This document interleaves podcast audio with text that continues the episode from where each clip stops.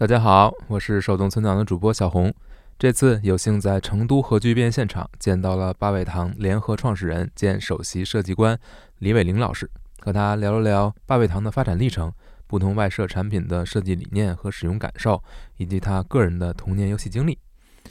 八味堂这个品牌成立于二零一三年，迄今已经走过了十个年头。凭借别具一格的设计理念、精心打磨的使用体验以及对于电子游戏发自内心的热爱，他们打造出了一款又一款令人惊艳的硬件产品，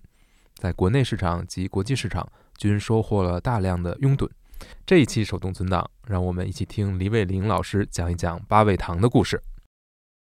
大家好，欢迎收听最新一期的手动存档，我是主播小红。嗯，这次呢，我们请来了八味堂的。首席设计官，首席设计官，嗯，李老师，对，嗯，您先跟大家打个招呼。Hello，Hello，Hello，大家好。哎哎，今天特别高兴啊，我们是在成都的核聚变的现场来录这期播客。对对对对，李老师也是头一次参加是吧？啊，核聚变第一次。对，你感觉怎么样？呃，感觉就是，嗯，实话说嘛，实话说就是感觉这边还是，呃，整个。场就是整个氛围人没那么多，但是下午陆陆续续我看还挺多，对，还比较闲适，对，好像成都的这个生活节奏，可能就大家都喜欢睡个懒觉什么，又是周末，对吧？对对对对对对。不过它的整个就是里面好多这种独立游戏体验还是挺好，嗯，因为我有去体验几个游戏，然后去，呃，尤其是我们小时候不是很喜欢那个赤影战士嘛，啊，还有一个绝影战士，可惜就是只有两关。打完就没了，等着正式版发行吗？啊，对，其实这个游戏我之前在 TGS 也玩过，但是当时它只让你玩一次，所以就第一个 BOSS 没打完，然后连道具都还不知道怎么用，就结束了。对对对对，这次能多玩一点。这次它因为它有三条命嘛，然后它能教你怎么玩，我觉得还蛮好。对对对，挺好。嗯嗯，感觉这次的其实游戏还。参展的游戏比数量还挺多的，呃，应该有几十个吧。嗯，对对对对对。然后我也体验了一些，有些可能我自己没有太体验过的。嗯，对。这次八百堂也来现场参展了，我看。对对对对对。主要是咱们有新品。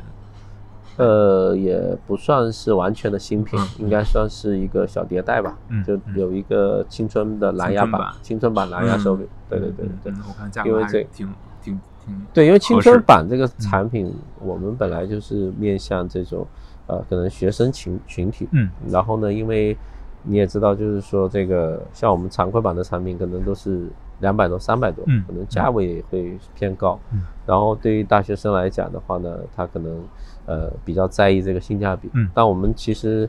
无论是从整个产品的手感啊、外观，其实跟我们那个猎户座的呃蓝牙版其实是一样的，但只是说。可能再有一些底座没有，然后可能省省了一些，呃，像备件这些功能，但是核心的体验其实没有特别大的差异。嗯，对，其实我认为百分之九十的用户来说足够了，因为你用手柄，其实最主要的还是用核心功能嘛。对，因为无论是里面的这个导电胶也好，或者是里面的一些芯片硬件也好，其实都是差不多的。嗯。对对对对对，我本身是也是咱们的用户啊，我自己常用的就是猎户座。啊，嗯，然后后来，嗯，特别高兴您，嗯，八百堂跟 S N K 推出的那个啊，Neo 的那个，对对对，呃，因为我本身是一个 S N K 的粉丝，所以我特别高兴，然后我也我也啊，你玩什么游戏？以前我以前就是街机的。呃，就拳皇，嗯，拳皇、饿狼、月华、哦，月华、噬魂，哦，等等等等，所有这些格斗游戏都是老玩家了。对对对 对，虽然我不是玩街机长大的，但是对这些游戏还是特别熟悉，很熟，特别喜欢。哦，包括原来 PS 二上的版本也都也都在玩，是吧？对，因为我我自己从拳皇，其实我从九四就开始玩了，这么早？对，因为九四的时候，当时我们在街机厅见到的时候。还没搞明白到到底是什么游戏，因为它里面有龙虎拳的角色，对，呃，又有饿狼传说的角色，然后呢，还有一些新角色，对，啊，我因为我们原来我我原来玩那个龙虎拳玩的比较多，所以我就一直觉得，哎，这是龙虎拳的第二代，太硬核了你，因为我们原来其实早期那时候街机厅最多的时候啊，可能 S N K 我们玩的最多，拳皇以前。啊，基本上就是噬魂玩的最多，然后噬魂、真噬魂、真噬魂是最好玩。对，然后 然后就是龙虎拳我也玩，月华也玩，二郎玩的少一点。对二郎机台也好像比较罕见，罕见在国内？他可能我我我觉得就是在那个出连招啊这些上面可能没有那么没有像那个像噬魂啊那种啊，或者是二郎传说啊那个叫什么龙虎拳那种就有那个。那些绝杀什么的感觉，二兰好像是，反正我接触的不太多。嗯，对对对对对对对，有一套自己的那个逻辑，还不太一样。对对对对，而且整个画风也也也不太一样，好像会偏更更更更 Q 一点。对对对，更卡通一点。对对对对，夸张。嗯，对对对对对。但我还都挺喜欢的。是。对，然后后来我也买了咱们那个摇杆儿。啊，V 三。对，我买了那个就是红白版配色的那版。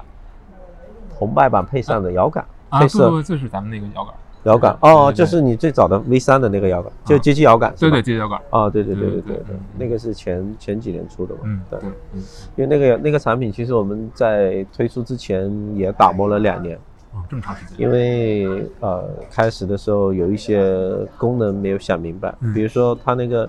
它不是有一个切换蓝牙和二点四 G 的，对，还有一个切换那个 NS 和那个 PC 模式的。它切换的时候，其实它那个，呃，键位的那个灯会跟着变嘛。对。啊，那个是我们的一个发明。哦。就相当于以前我们所有的这个行业的摇杆来说，它没有办法去变更那个 A B X Y 的顺序，所以就导致可能你只能去适应。嗯。但是有时候要自己去调的话，又又调不了，它是硬硬到上面调不了。对。所以我们就通过那种灯光的显示，让它。能够去切换它的那个字母的那个呃显示，所以这样的话用户不会有困扰。A 就是 A。嗯，对对对对对，很棒。对对对，所以我们做产品一般还是会希望能够有呃两到三个比较有突破的点小点，比如说你像猎户座，我们会给它做一个啊没有充电焦虑的底座。对对。包括我们会让它的接收器。延长到底座里面来，那还有自动开机，嗯啊，拿起来就开机啊，这些功能其实是，呃，从玩家自身去考虑，就是觉得是一些虽然说不是太高科技，但是它确实解决了问题。Quality of life。对对对对对，我们一般做这种东西就是作为我们的推出一款全新产品的时候的一个很重要的。呃，必要的条件，嗯，那如果没有这些条件，可能，呃，会觉得这个产品可能，呃，那不不够有不够有诚意，嗯，对对对，嗯，嗯，玩我拿买到那个咱们出的 Neo Geo 手柄的时候，也是因为我本身有当年的 AS 的那个版本，哦哦，对，感觉还还原的还挺好，嗯，呃，对它那个其实 Neo Geo 那个手柄它比较，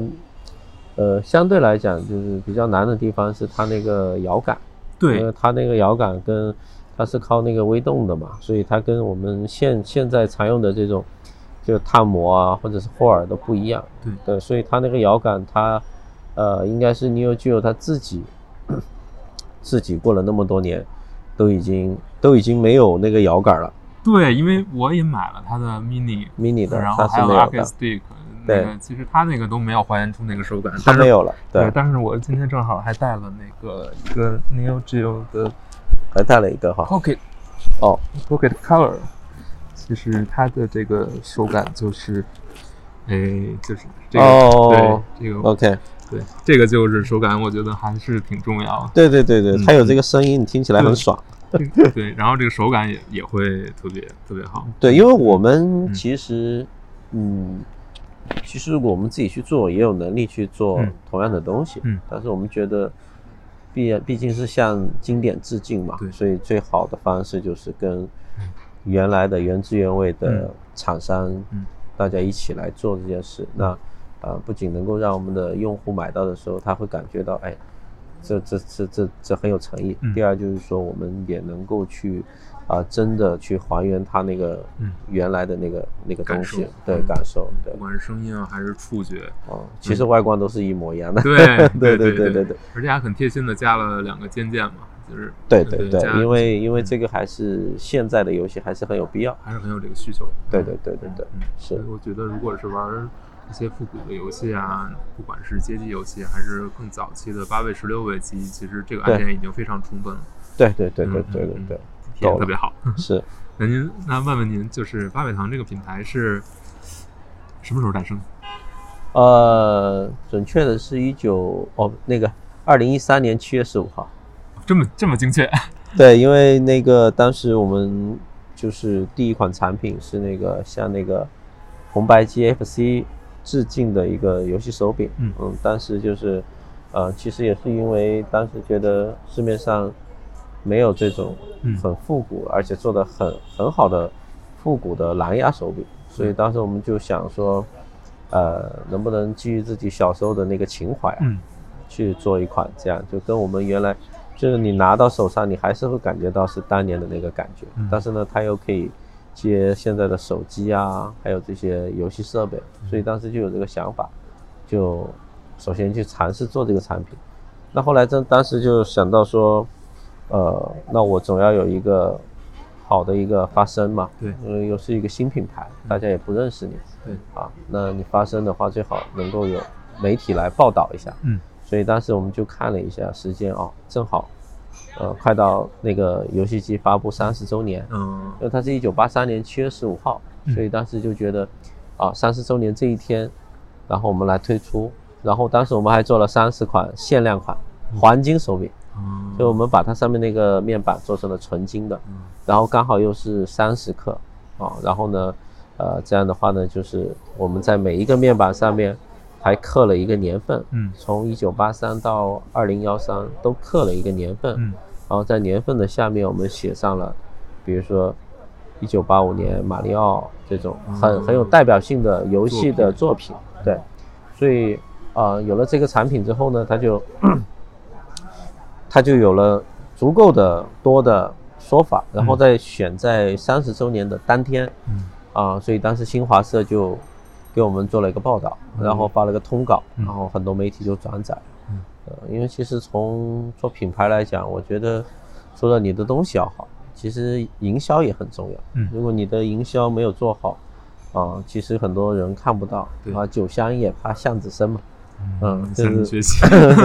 所以我们会，我们现在每一个产品发布，对发布的那个时间点，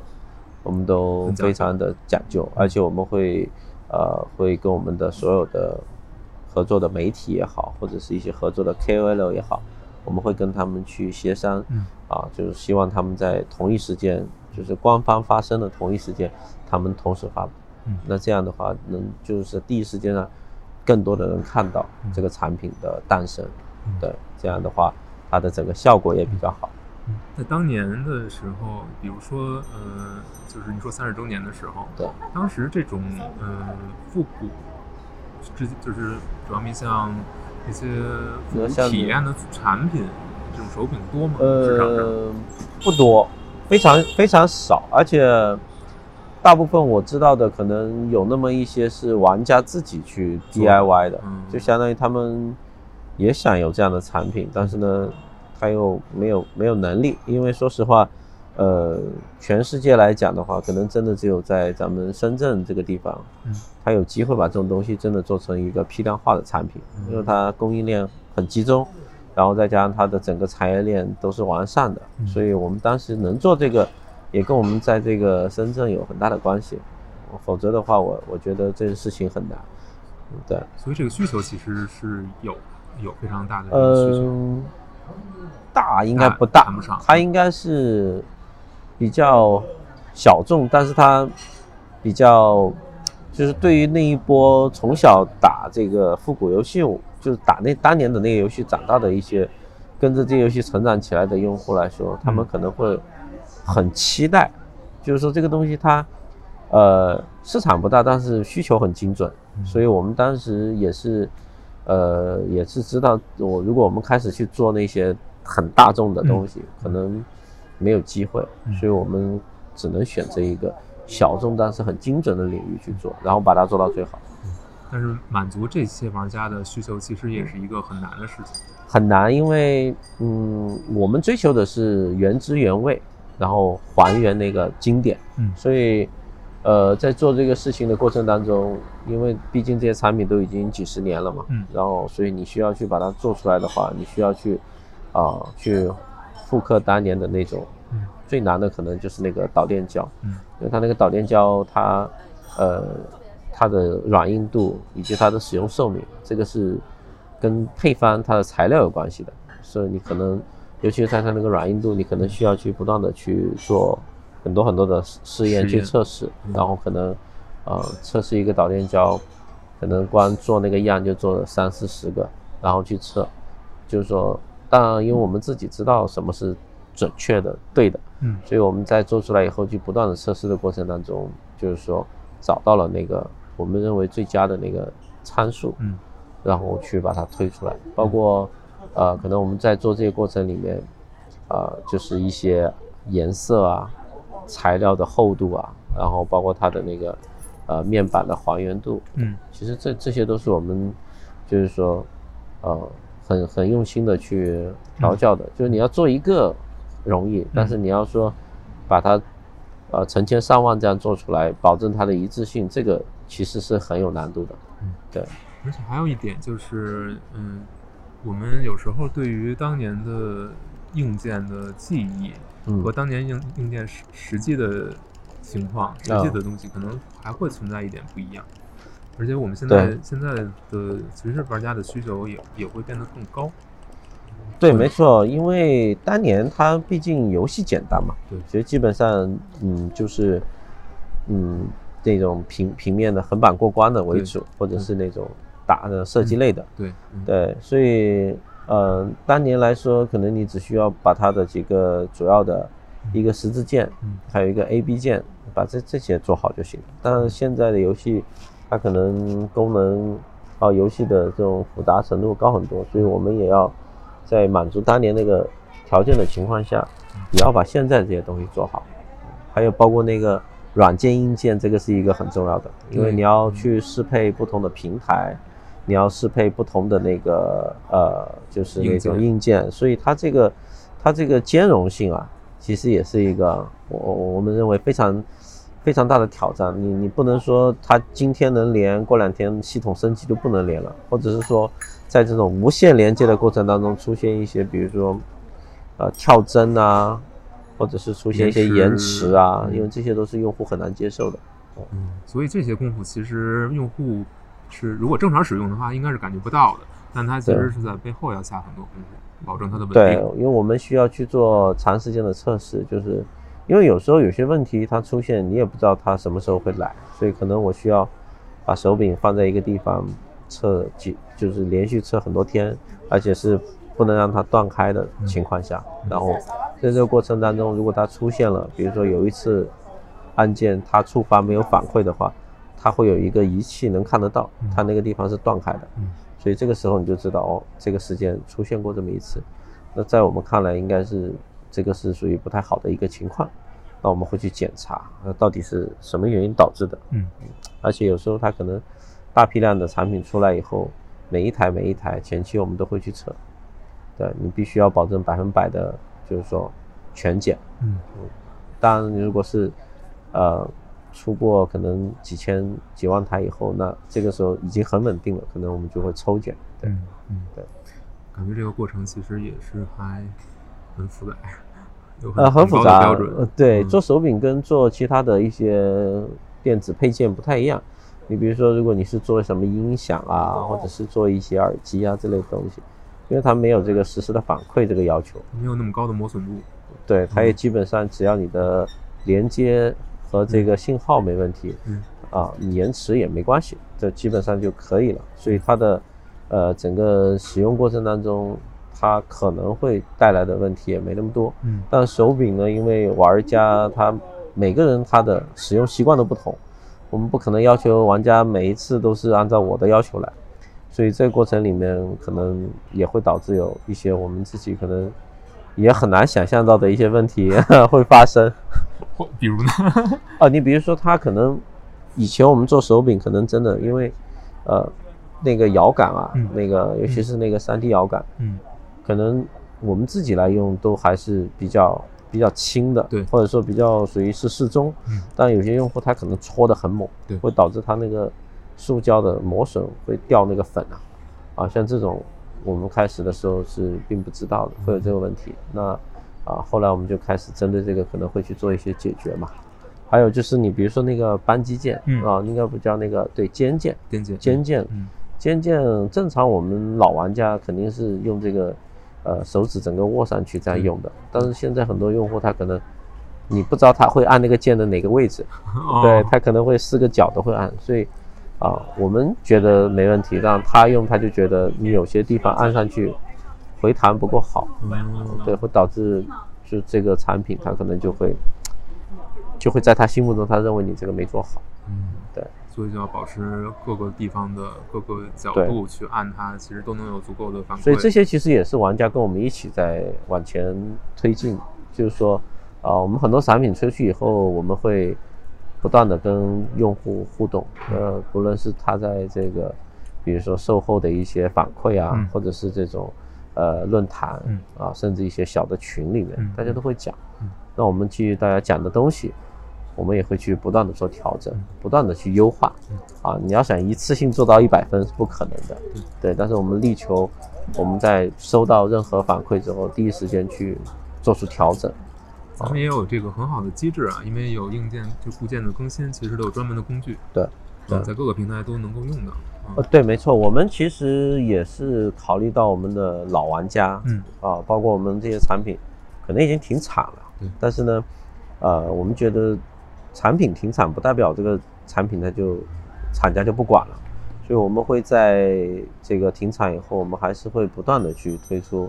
呃最新的固件，让我们的老用户哪怕他已经买了三五年，他仍然可以去下载最新的固件去升级，这样保证我们的玩家最大的权益。对，然后我我我觉得这个是一个呃很重要的事情，就为什么现在很多的。官方像任天堂啊，或者是像索尼、微软，他们出的东西，可能官方都自己都已经没有在做一些这些后面的这些工作，但是还是会有一部分，这种叫做粉丝，可能他们自己来做这件事儿。对，所以我们希望我们能够就是能够在真的在我们能力范围之内，尽可能的去帮用户解决这种就是说升级的一些问题。嗯，对对对。嗯，关于手游戏的手柄和控制器，嗯，其实之前一直算是一个比较，我感觉还是比较高价的领域，尤其是比如说像街机摇杆那种，啊，动辄就基本都是四位数以上嘛。啊，对，一千多，不太有更更便宜的。对对对。但是咱们这咱们这边推出的产品，其实相对来说还都是比较平价的。对，嗯嗯，怎么呃怎么能做到？首先就是说。讲街机摇杆嘛，街机摇杆这个领域呢，它本身因为它比较小众，它很小众，嗯，所以可能呃很小众的东西对于呃传统的这些厂家来讲，嗯，如果他去做这个东西，他没有足够多的利润啊，因为他研发成本也很高，前期投入很大，如果没有足够高的利润，他去做这件事情，他可能就没有没有回报嘛，对，啊。所以当时我们也看到，就是说市面上几个大品牌的这种产品，嗯，确实像像您刚才讲的，就是都是一千多、两千多，啊。但因为我们作为一个新第一次尝试做这样的产品的公司和品牌来讲，我们跟他们如果是同样的价位是没有竞争力的，而且我们对于我们来讲，我们也希望能够真正的就是说，啊，做出我们心目中好的东西来，所以。呃，我们也最终肯定还是，其实我们定价也不是说一味的去啊追求价格上的低廉，嗯，而是根据我们自己的经验，我们把产品做出来，我们发现其实这个价位段跟我们的实际的成本是合理的一个范围，嗯，那么我们可以不去在这种品牌上面去议价，也不去在我们这种比如说稀缺上面去议价，啊，我们就用最。最合理的，对于我们来讲，最合理的一个价格去卖就好了。嗯，那所以，啊，我们做的东西基本上就是说，我认为跟很多可能知名的，就已经成名已久的这种大品牌，嗯，来说，呃，会有，会在这方面我会更亲民一些。因为我知道，像，比如说像雷蛇啊这样的牌子，他们其实可能做产品，它的。它的整个利润空间是比较大，因为它品牌的时间比较久，而且它知名度比较高，对，那它肯定会希望它的品牌能够带来它更大的附加值，是对。但对于八味堂来讲的话呢，我们可能很长一段时间，我或者是至少到现在为止，我们没有去在这件事情上，把它去。去放大，嗯啊，而是就一直以来，甚至到现在，我们可能会，呃，在同样成本的情况下，可能会给咱们国内的用户，嗯和玩家一个更亲民的价格，因为我们希望更多的人能够来体验游戏。其实核心是在这里，就是让更多让每个人都能够来进入游戏的世界，这是我们可能看的比较比较远的一点，因为我们觉得这个整个市场只有用户真正多起来。这个市场才能好起来。如果大家都因为可能价格啊，或者是因为自己不够专业啊，或者因为我还自己觉得自己，哎呀，好像这如果每个人都觉得游戏是一件门槛很高的事情的时候，那这个这个这个行业它会越来越小。对，是，对，这个我觉得是一个特别好的点。对，非常重要。嗯，啊，刚才想问什么来着？啊，对我有一个。因为我本身是一个街机玩家，呃，不是，就是街机游戏或者格斗游戏的玩家，所以我很好奇一点，这个这个是一个所有这个之前没有想到的啊，现提的问题啊，没事，考虑做 hitbox 吗？呃，我我想反问一下，哎，呃，你你在就是这个过渡的过程，你觉得 hitbox 怎么样？嗯，我还在适应，我自己还没有买，但是我试过。你你以前有用键盘玩吗？有。有键盘可以哈，对键盘。但新的 Hitbox 因为它那个跳跳是在那个空格键那个位置，对对对，有有一点不适应，有点不适应。那我也我也有点不适应。对，呃，因为怎么说呢，我我自己是看到就是说 Hitbox 这个市场，因为过去可能大部分是属于这种半半半手工吧，对，应该算这种，就是包括淘宝上也有不少这种，就是说专门的 Hitbox 用户。对，那这个应该早期是被那个。美元大物它带起来的，对吧？对，所以这个怎么说呢？因为 Hitbox 有它的很特别的优势，对对，因为它不会不会犯错，对。那那这个呢？呃，怎么说呢？今年雷蛇不也出了一个这个官方的嘛？但是很贵，我们都知道它这价格非常的非常贵啊。我在我看来，我觉得。呃，没想到会两两千两千五嘛，然后那个授权那个叫春丽版的那个是两千九百九十九，对对对，很贵，所以这个我我认为，如果是说呃我们去做啊，我们肯定会给到大家一个更更具性价比，然后体验也不会差的这么一个产品，但是具体会不会做，现在还不能说，不好说，对对对对对对对，嗯嗯，哎。嗯，八味堂在国外市场其实也做得非常好，因为我平时也会看一些国外玩家，不管他们的评测呀，还有他们的口碑，其实，嗯，产品在那边的受众其实挺广的，对，然后嗯，也满足了他们很多的这种需求。没错，没错，对对，这个好像很神奇，怎么能做到这么国际化的呢？呃，八味堂呢，因为早期其实从复古做起来的，对。那复古这个文化其实是海外的文化，对，因为从七十年代当时雅达利开始，其实国外就已经有这种家庭游戏机了，对，啊，那在咱们这个亚洲呢，是其实是任天堂的红白机把这个文化给带起来的，对，啊，那呃，在其实，在欧美也好，在日韩也好，其实这个文化它一直是延续下来的，就从八几年到现在，其实它是。不断的在，不断的是在随着，呃一代一代的人的成长，它也是在不断的成长。对，但是在咱们这个国内哈，国内来讲，这个因为两千年以后这个游戏的发行被被关掉了，就相当于国家不不不不鼓励发行游戏以后，它这个已经有一个断代，这个文化已经断了，所以。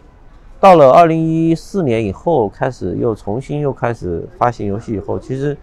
这个时候的很多用户都是对于游戏对他们来讲是一个新的东西。对，所以我们做的这种东西呢，因为又过于的复古，所以可能在咱们国内来讲会水土不服，就是能还能知道这些复古的这些游戏的人其实非常非常少。对，呃，基本上我都认识啊，就在国内来讲，就那么一小一小波人，所以。呃，我们肯定开始的时候，如果走这条路的话，如果在国内来走的话，是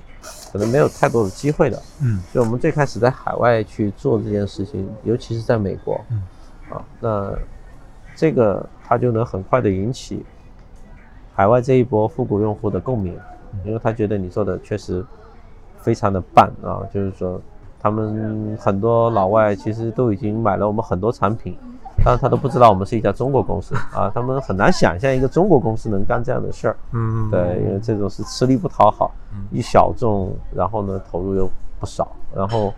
所以的话呢，就是我们在这个过程里面，就是说赢得了他们的尊重啊。包括我们在其实虽然是都是做复古哈，但是我们做了一些还蛮有创意的事情。你比如说，我们做了一个这个，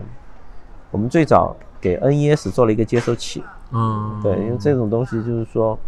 是一个非常非常非常小众，就是你想 给一个八五年的游戏机去做配件，这个事情就是一件不可思议，就就几乎不会有人去做。但这个事情呢，它真的是打动了那些呃那些核心的用户，他们就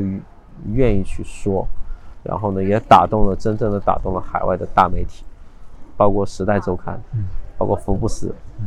啊，其实这些媒体他们不是说你愿意去花钱，他就让你去报道，而是说你真的有价值，他去报道。所以像这些媒体报道以后，就迅速的在这种海外的圈子里面就引起了很多很多这些老玩家的共鸣。后来我们又基于这些用户的需求，我们又给他们做这个 DIY 的项目，就是把 PCB 板，嗯，把它做成现在的这种蓝牙的 PCB。他可以把它换到他以前的那个手柄里面去，啊，而且我们还不断的在做，无论是最早的 NES 也好，SFC 也好，MD 也好，嗯，啊，一直到后面的像 N 六四，我们都做这种套件，啊，自己在官网买，哎，其实量很少，嗯，其实你要说靠那个利润的话，他可能根本就研发费都摊不过来，嗯，但是我们还是做的原因是因为我们觉得，呃，我们更看重的是品牌的这种价值以及品牌能带给用户的。不断的去传播理念啊，这个初心，所以在海外来说，我们其实还真的蛮多粉丝的，呃，可以说比国内来讲多非常的多，呃，那后来 国内这一块反而是因为后面就是呃这个拿到微软授权以后，可能我们开始去国内。从猎户座正式开始吧，因为猎户座算是一个比较不复古的一个产品，它更多的是这个呃简洁的外观，然后这个有这种不错的手感，再加上它这种底座的这种加持，我们觉得可能更适合国内的用户，所以推出来以后也确实啊，这个猎户座在国内算是一个对爆发式的一个产品。嗯，产品的完成度其实非常高，很多细节我觉得都考虑到。对对对对对，方便。嗯，呃，至少我觉得，作为我自己来讲，我觉得足够足够了。对对对对对。嗯，虽然也有一些可能跟咱们国内的友商比起来，嗯，也也显得好像简单了一点啊，因为我们没有灯光啊，首先啊，没有光污染 啊，第二我们没有那么多的按键，我们就两个备件嘛。但是国内的很多厂商出的可能已经有六个、八个备件的都有，对，还有各种。可更换的面盖啊、摇杆啊这些东西，其实这些，呃，在我看来，就是说可能，呃，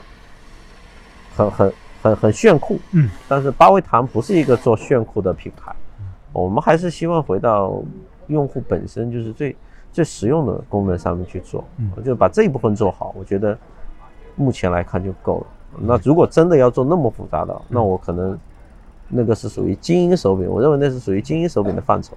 那那个东西它又不一样，对。我问一个可能会被剪掉的问题啊，嗯，其实，嗯，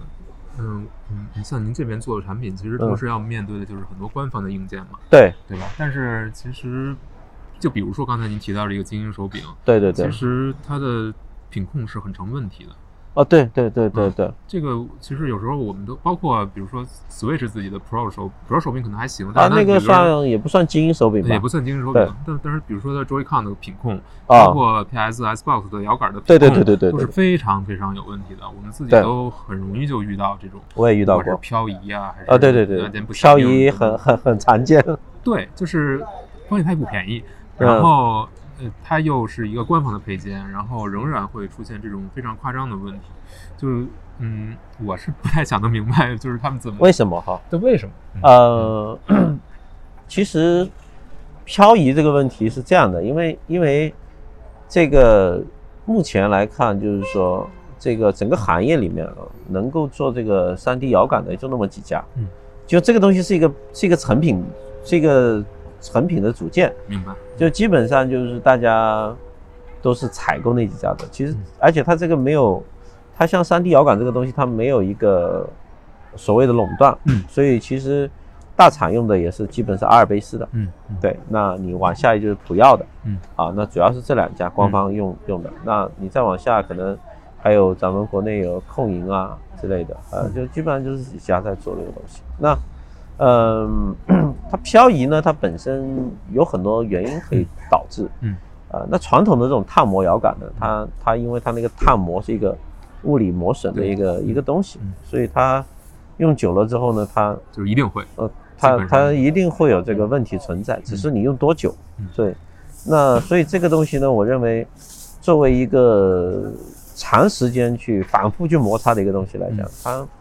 出现漂移。很正常，嗯，呃，只是说可能我们比如说官方，我我相信官方像索尼、万任天堂他们在选择的时候，他可能会选择 A 品品质是 A 的那一个，啊，但是呢，那一个也不见得它就一定没问题，它它它这有些东西是很难检查的，明白？对，所以这个现在呢，当然这种霍尔摇杆呢，它是非接触式的，不一样，对，它非接触式，嗯，但是也不代表这个没有漂移，因为为什么呢？嗯。因为它仅仅是说那个碳膜的部分它非接触，但是它摇杆这个零件本身它是机械的，它也可能会出问题。嗯，所以这个东西我觉得其实是一个，它只要存在物理结构，它就有可能会出问题。但是它会好很多。嗯，我们只能说它会它会它会好很多。它只要摇杆不出问题，那这个漂移它就没有。对，但是它其实漂移的各种因素非常多了，很复杂，很复杂了。其实。这个东西怎么说呢？呃，你你很难讲，它会将来。但大厂在这一方面呢，我觉得，为什么它你看得到它的问题？核心原因不在于这个东西本身的品控有问题，而在于它的量太大了。量太大。哦。就是你想它，你像微软一年可能卖几千万只手柄，嗯，那你可能看到，你就会可能会曝光出来的，可能加上它又是大厂，可能可能有那么几千只，嗯嗯。那它这个万分之一的概率已经非常低了。嗯，那你像其他品牌，可能一年卖个几十万只手柄，嗯，那它可能比这个比例下来，可能几十只你是看不到的。所以周维抗这个问题这么广受，就是说明 Switch 卖太好了。呃，对，主要是它量太大。主要我我认为这个是因为它的它的量太大，就是大家被曝光出来的问题比较多。但你要说品控来讲，就像我刚才讲的，他们已经是选择了，它一定是最好的那个。就是说，A、B、C 三，它已经是选的 A 了。对对对对对。哎，今年八尾堂出了一款机械键盘啊，对，嗯，而且还有一个很有意思的小配件。啊，对对对，那个拍拍键，拍拍键。嗯嗯，怎么怎么会进入这个方向呢？呃，键盘其实我们很早就想做，嗯，因为那时候我们不是很早有一个鼠标吗？那个鼠标。反正肯定是不好用了，这个很难用。好像还有段故事是吧？呃，那个鼠标最早的时候其实是一个老外设计的，那个鼠标就是应该是包围团这么多产品里面唯一的一个，就是外面的就不是我们做的。那当时二零零七年的时候，有一个国外的一个设计师，设计了一个鼠标的一个一个概念图吧。当时是在那个网上能搜到，当时就。那时候就是说这是一个很有突破的设计啊，就大家说那个是年度一百的设计，但是呢，没有人会去做那个鼠标，因为那个鼠标很显然一看上去就它就没法用啊，不是很舒适啊，就一看就没法用，它也没有滚轮是吧？然后呢，那个那个很方正啊，就是说 手感也不好，嗯，啊，但是我们就 觉得哎呀，还是挺想把它做出来的，所以就联系那个那个设计师，其实已经过十年了，你都不知道怎么联系他，然后后来就各种找啊找，最后找到邮箱跟他联系上了，然后就跟他说能不能我们来做，你你授权给我们，我们来做，啊，后来就。他他都不是设计师，他早就不干设计了。哦，是吗？对他可能那个是他早期自己喜欢做的，但他也觉得哎很有意思啊。没想到这么多年了，后来他又跟我们回邮件，就说可以。后来我们就跟他合作过程中，我们就把我我们就基于他原来的那个图啊，我们就把它还原出来了啊，然后跟他沟通啊。后来经过他同意，觉得这个可以上了啊，然后我们就。开始推出来啊！我们当然我们也不是说，就是让他白白给啊。嗯。我们说当时也就是说，就每卖一个，我们会给你一部分。嗯。啊，就算是你的授权费。对。啊。嗯。呃，到现在也在给。那这个事儿呢，就是有了鼠标之后，当时也想过，因为我们最早还做过音响嘛，啊，那个小音箱嘛，对对吧？只是因为没卖了，停产了。嗯。所以那时候我们也想说，能不能有鼠标，或做个键盘？嗯。也试过，但都一直觉得做的不是很成功，啊，因为不知道怎么做嘛。人家键盘，嗯，就就这么一个东西，对吧？该有的按键也也是到大家都一样。然后你说做个竞争也很啊，对对对，极极其的比比手柄激烈多了。对啊。但后来因为因为这个 V 三这个街机摇杆出来以后，我们觉得我们有了自己的这种这种比较台面的设备的一个风格。对。对它上面有一排旋钮按键什么的，那我们觉得说，哎，这种风格其实是我也可以把它用到键盘上，因为键盘我也可以有这么一排，嗯，啊，那有了自己的一个 ID 的风格、外观风格以后，我们觉得，呃，把我们的配色再做一些，啊，像经典致敬的复古的配色，嗯，那这个外观基本上我们觉得。应该是差不多，应该是可以卖。嗯，但是呢，其实也没什么信心，因为说实话，这个东西你不卖，谁都没信心。但是后来呢？对，所以那时候呢，又又觉得还不够。就像我刚才讲的，我们做手柄做了个底座一样，我们还是希望在这个键盘上能够有点新意突破。嗯，啊，所以就想到有这么一个，能不能给它做一个外界的按键？这这个灵感还是来源于当时。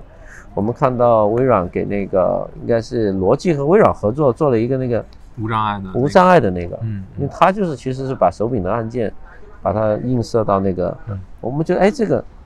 这个有意思啊，我们就想到这个东西，后来就基于它那个概念，嗯，再加上很多年前我做过一个移动电源的设计，跟那个拍拍键长得几乎一样，嗯，啊，然后就把这种设计的这个元素结合到这个。这种功能的定义，然后把它整合起来，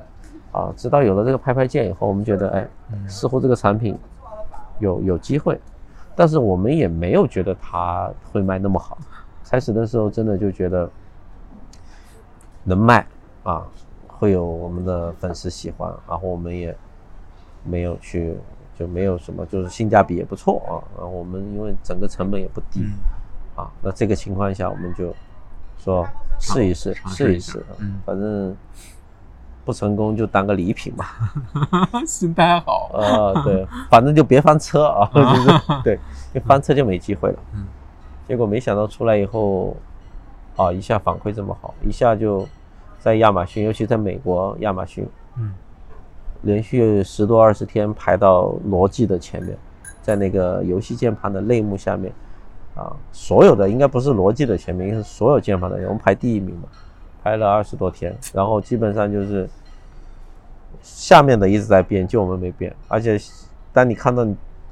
逻辑的所有的键盘都在你下面的时候，你会觉得特别不可思议。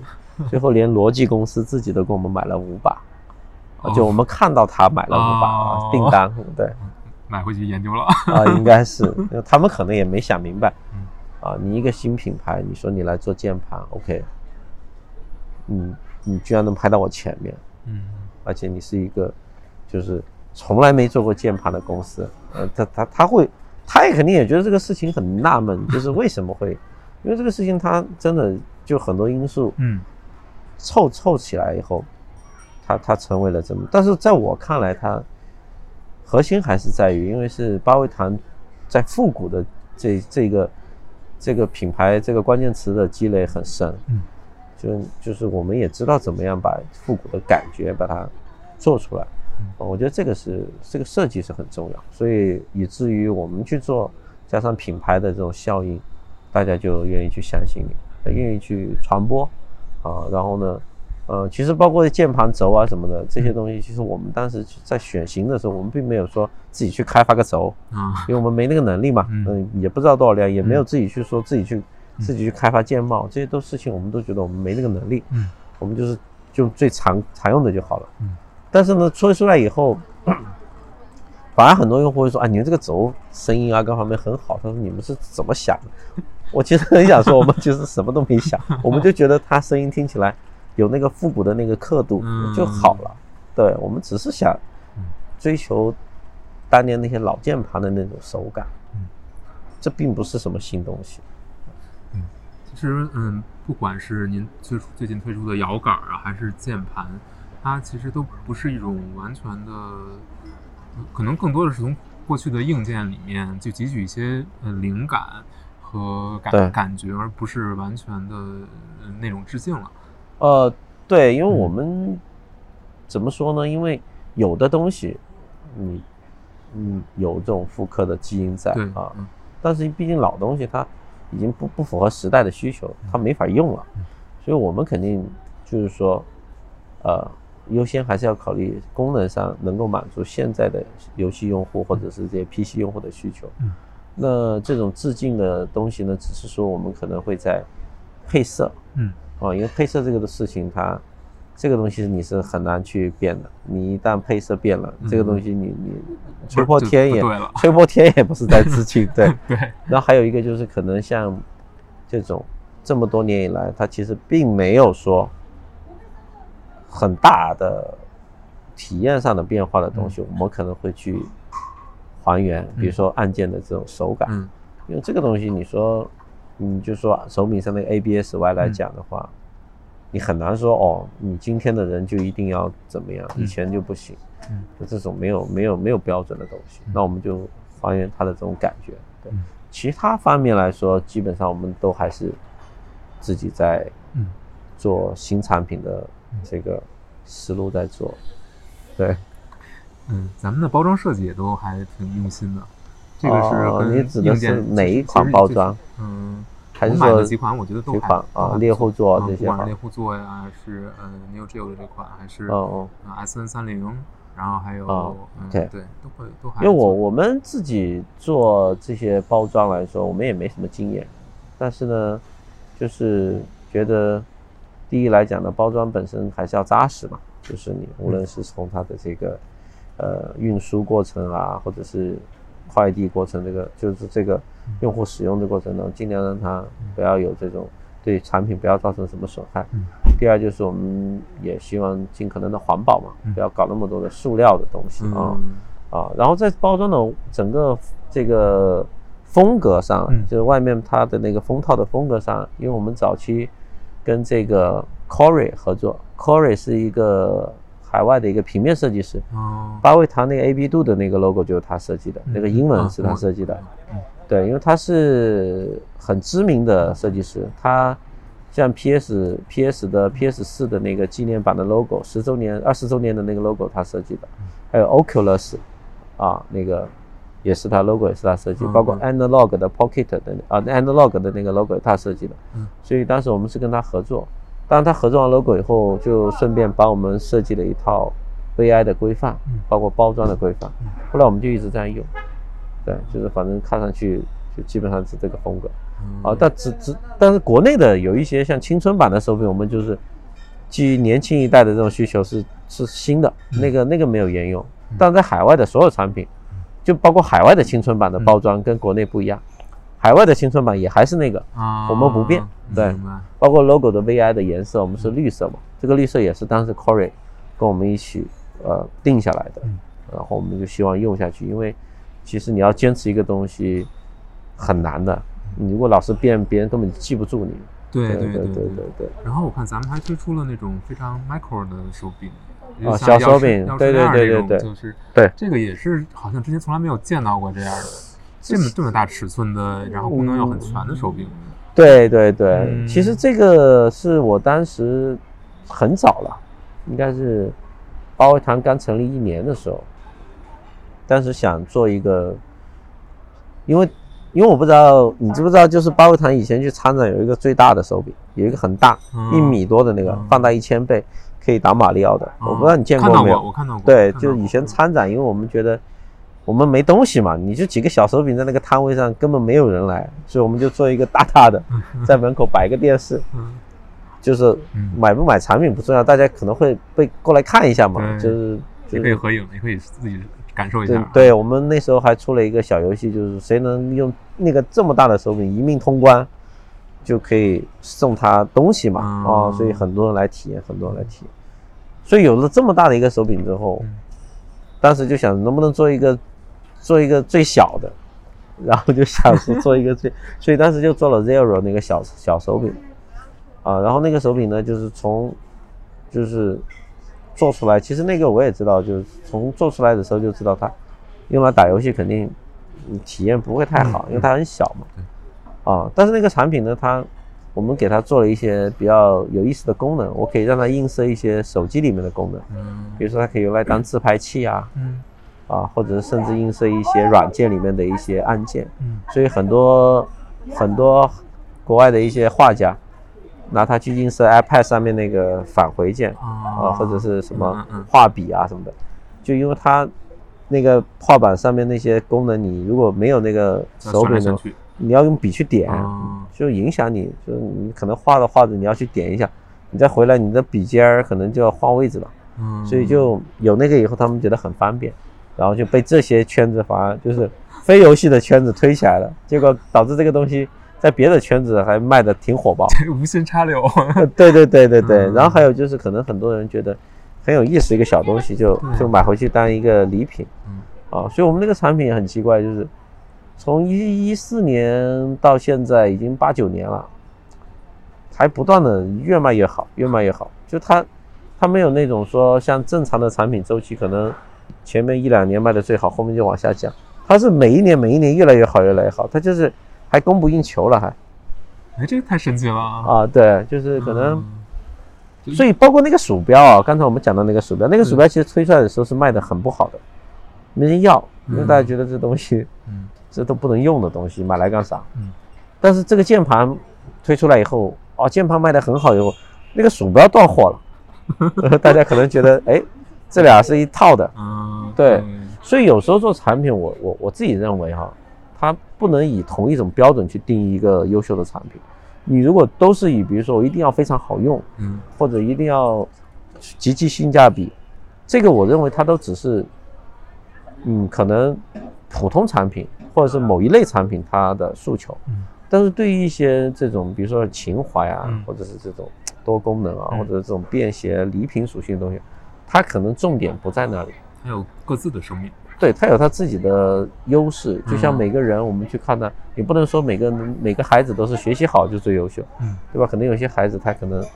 呃，有有表演的天赋，有交流的天赋，对，对对对对，所以这个是我后来慢慢慢慢也也也从市场去学习的东西。哎，没想到这种东西也能卖哦，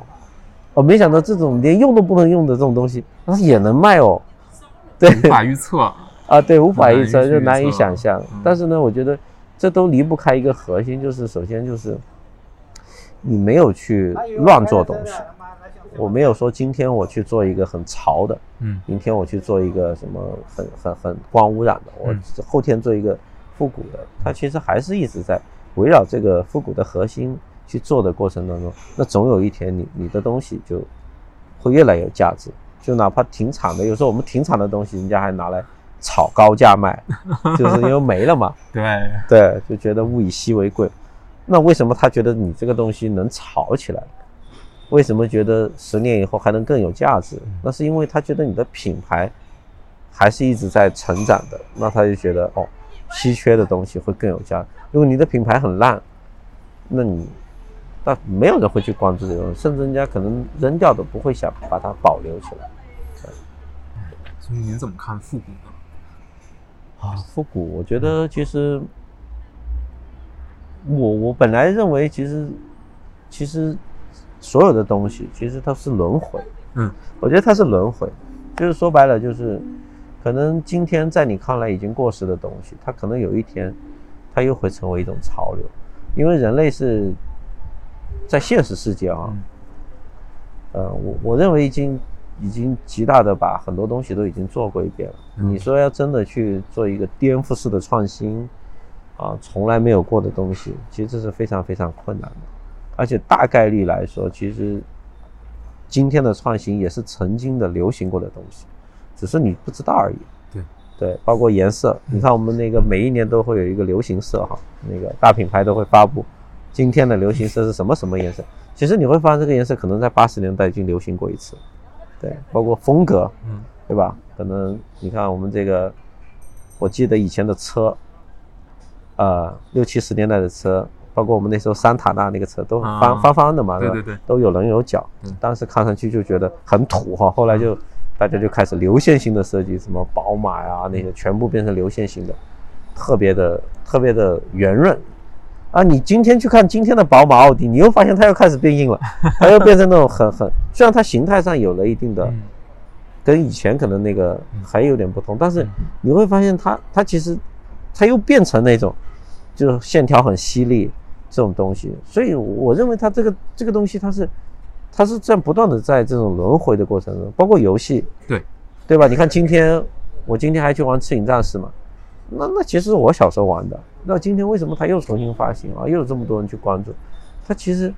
它它依然好玩啊，它依然好玩，它其实它依然是那个东西，它可能当然你说画面，那那毕竟你是到今天四 K 了嘛，它肯定会变一变，对不对？对对，但是你这个。游戏本身的核心本质，它还是那个东西，嗯，对吧？它最终还是会有轮回，所以我觉得我们去做复古也是这样，也是因为我们觉得任何东西它它之所以是经典，就说明它有这种生命，它是不断的在延续的，它总只是说这个时间点对不对？它能成为经典，就说明人是接受它的。人，你这么多年是没什么太大变化的，人还是那个人，对吧？人是不太可能说变成另外的一个物种。你还是十个手指头。嗯，对你价值观这么几千年下来，像我们从小接受的教育，很多东西其实没那么容易变。嗯，对。所以我觉得经典的东西它也不那么容易变。对，嗯。所以我们愿意去做。很棒。嗯，对。好。我觉得我想问的，其实其实都问完了哦，挺好，对我，特别感谢您。嗯，没有没有没有，我觉得其实嗯，有机会去跟大家讲一讲，嗯，这种品牌的东西也好，或者是产品的东西也好，我觉得其实呃也是希望有更多的人能看到，然后有更多的呃哪怕其他行业或者哪怕我们友商能够对。能够看到啊，因为我我希望大家。不要卷着呢，因为我觉得卷呢，你指的卷是就是不要不要就是就是就是一味的去抄袭打价格战，一味的去就是就是就是去把这个行业的下限拉得越来越低。我觉得这个是我自己真的不太愿意看到的，因为我觉得大家其实是可以去。就不要总是零和博弈嘛，对吧？对啊，其实不是这样的。对啊，其实我觉得大家可以一起把这个行业做好，包括有有有时候，因为我们圈子也有这种群的，对，就包括群里面可能各大品牌的产品经理啊，这些什么设计师都在里面 啊。有时候我也会在里面说，是大家其实，嗯，真的别卷了。我说其实我们我们一起可以合作嘛，或者是大家可以把一些东西分享出来，让让更多的人去基于你的成果。去创造更好的成果，就像你之前说的，其实大家都需要更扩大游戏的受众，对，让更多人能够体体验到它这个好的东西。没错，没错。其实大家就会有更多的市场。你像任天堂，我我就很欣赏这家公司，为什么？因为他们在当年 PS 二当时不是如日中天的时候，他们不是去。反其道而行之，他去选择去挖掘的是那个那什么老人家呀，嗯，什么年轻的妈妈呀，还有一些小孩子啊，他从不同的领域让这个行业能够真正的蓬勃发展起来。他他真的任天堂带来了很多以前对游戏特别讨厌的那波人，后来慢慢慢慢进来了。所以我觉得任天堂它很伟大，之所以它到今天仍然是另外的。公司没有办法去对超越的公司，就是因为它的它的哲学啊，有一本书叫《任天堂哲学》，然后我觉得这哲学很厉害。对，就像嗯，其实我我记得之前可能是索尼的高管也说过，嗯，说一个强大的任天堂对于整个游戏行业都是一个巨巨大的利好啊，对啊，它会带入更多的新用户，对用户也可能会转化成更核心的用户，那用户也可能转化成索尼的用户，对不对？这个东西它它是大家。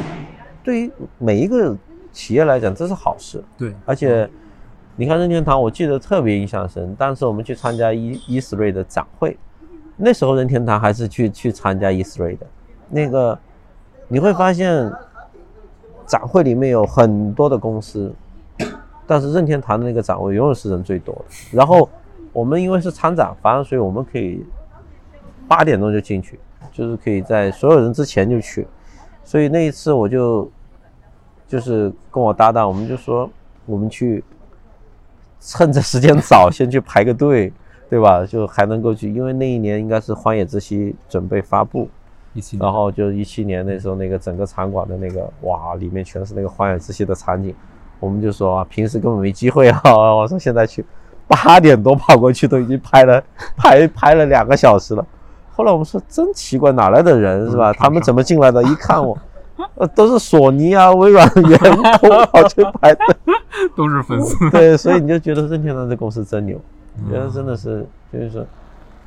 什么叫真正有影响力的公司？你其实你在那儿那那个那那个瞬间，你就能感觉到这个这个公司很厉害。无论它的营业额有没有索尼那么多，有没有微软那么大，但是。他在玩家心中的地位，他就是在那儿，就是你很难去侵犯的，对，你也很难去取代。对，虽然虽然他也对吧，也没有推出原神吧。对对对对对对对。但其实不影响大家对他的尊重。不影响。你看任天堂，他还有一点我觉得做的很好，他不会让你去无无底线的去烧钱。他的游戏基本上基本上就是可能，比如说有些大作可能会有个 DLC 嘛，但除此之外，他基本上。它的更新什么都不会让你再花钱，它也不会让你去花钱去抽抽卡，对吧？没有这些过程，对，所以它这方面真的，而且它很健康，它的游戏基本上就是它一定会考虑小朋友能不能玩，对吧？那个呃，这个那个年纪大的能不能玩，就是所以为什么你你让我如果是给自己的小孩去玩游戏，我可能没得选的，我我一定不会让他去玩。网游对吧？也不会，也不会让他去玩，啊，像索尼这种很多三 A 大作这些，我觉得这些游戏可能不一定适合他。但任天堂的游戏，你就觉得，哎，特别特别适合，对。而且老任是经，就是他特别，好像他通过很多游戏都在告诉你，你要出去跟别人一起玩哦，对对对，不要自己一个人玩。他讲究分享嘛，对。而且还有一点就是，他的这种整个游戏的画面风格。他不会轻易去说什么打呀、杀死啊这些东西。其实，在他看来，他的马里奥这些东西都是，就是失败啊，成功没事继续来，就是那种，就是很很很简单、很正能量的一些东西。对，所以我觉得小朋友很喜欢玩。嗯，你们小孩今天早上去那个，从这个开馆我带他过来，他坐到现在还坐在那玩马里奥。好棒！对，因为对他来讲，他平时可能没有那么多的时间去一直坐在那玩啊，所以难得出来，我也不管他什么时间限制，你就玩吧。对 对，终于满足了一天。对，因为我小的时候，其实我我我玩游戏玩的很早了，就是从我是从八九年吧，然后我小的时候，我我爸爸妈妈其实对我也也是这样的，就嗯。今天玩游戏你就拼命玩，就是反正就玩玩到什么时候随你，就是这样啊。放假也是，所以我那时候能够有机会去去玩这么多游戏，真的是我觉得跟我父母的教育很大的 好羡慕你。所以，所以为什么后来会去选择这个行业，是因为嗯，童年的很多快乐是游戏给你，你就觉得我愿意去做这件事情，我也是很快乐的。那我能够把这种快乐，呃，带给更多的人，我觉得这个是很有意义的事情。因为我觉得小的时候，游戏带给我的东西没有痛苦，只有开心。但是我身边的很多同学也好，或者是这些身边的小伙伴，他们真的是想起游戏，可能还有伴随着什么被打呀、被骂呀，我是没有的。对，而且我爸妈是老师哦。哦，我妈妈是小学的，也是当时他们那个班的班主任。我爸爸是中学的化学老师，所以，呃，所以他们能够这样去让我去玩游戏，我也觉得这个 这个，我现在想一想，我觉得也也也挺不容易的，你知道吗？但反而可能反而是这样，就不会出现那种沉迷的。或者怎么？对对对，就是因为你，因为你能够很正常的接触到它，你不会觉得它是一个。至少我不会觉得我要去偷偷摸摸去玩啊。对，哦，我不会觉得这是一个，就我不会，我不会觉得那时候打游戏可能是就是不好的。对，我至少在这件事情上，我觉得从来没有觉得它不好。而且我我因为我爸妈是老师，可能我的同学来我家里面玩，也觉得这老师的小孩都可以这样玩，那至少。这个不是，不是像他们什么鸦片啊什么，对，没有这种，肯定是没有。对对对对对，所以有时候 那个，因为我我我那个我的很多同学，有时候他们在我家打游戏，他爸妈会来叫嘛，嗯，一一来说哇，我以为是在做作业，居然在打游戏，然后一看哎，因为我妈也是老师，大家也很尊重老师嘛，那时候就觉得哎，那那老师。都觉得没问题，那这个可能就他们心里面也不会觉得这个有有太大的问题，所以我觉得那个年代的那些记忆，我觉得可能跟今天做这件事情有很大的关系。对对对对对，也能理解。对对对，你们在做的事也是一个在扩大游戏的受众啊，能让更多人能够体验到它的乐趣的一个事儿。对，我希望能够通过这种做的事情能够。能够，能够带给游戏行业一些更多的嗯好的东西。好，谢谢您接受我们采访，哎，太太高兴了，希望有机会感谢感谢还能再跟您聊。好啊好啊好，随时可以随时可以。好，那行，这期节目就到这儿，谢谢大家。好。